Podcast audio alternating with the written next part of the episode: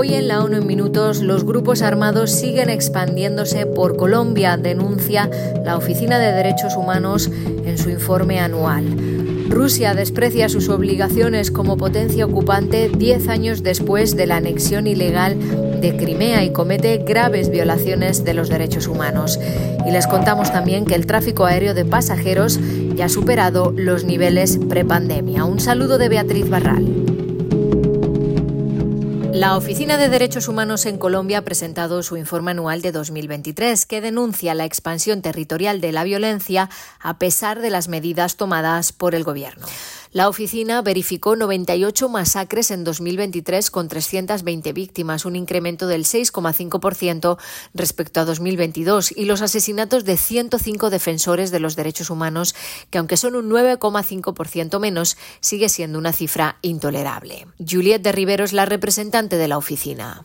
De nuestro balance de la situación en el 2023, preocupa que a pesar de existir una disminución en algunos indicadores de violencia, continúa la expansión territorial y las estrategias violentas de control social y territorial de grupos armados no estatales y organizaciones criminales con graves consecuencias para los derechos humanos. Aunque se ha avanzado en muchas políticas, existe un gran desafío para la seguridad de las comunidades. ONU Derechos Humanos ha identificado 206 municipios en 28 de los 32 departamentos del país que han sufrido violencia. En 2021 fueron 156 municipios y en 2022 180.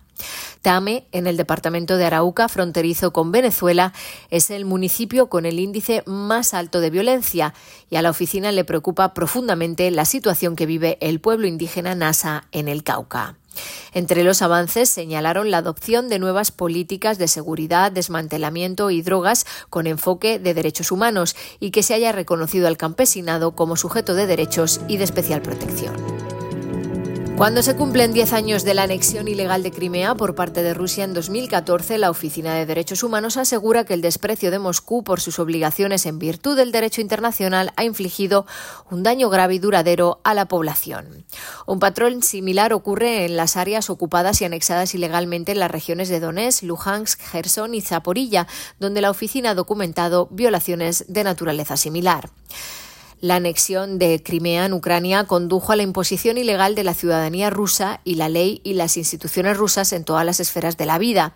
Las autoridades ocupantes reprimieron a la oposición perpetrando graves violaciones de los derechos humanos y del derecho internacional humanitario. Estas violaciones no han sido investigadas, efectivamente, sostiene la oficina. Y la Organización de Aviación Civil Internacional, un organismo de las Naciones Unidas, proyecta que en el primer trimestre de este año los niveles de tráfico aéreo de pasajeros superarán los anteriores de la pandemia. Serán aproximadamente un 2% más altos que en el 2019. La demanda en todo el año se proyecta que sea alrededor de un 3% por encima y podría llegar al 4% si el ritmo de recuperación se fortalece en las rutas que aún no han alcanzado los niveles prepandémicos. Casi todas las rutas internacionales se han recuperado, con excepción de la mayoría de las asiáticas, que siguen teniendo niveles sustancialmente más bajos. Hasta aquí las noticias más destacadas de las Naciones Unidas.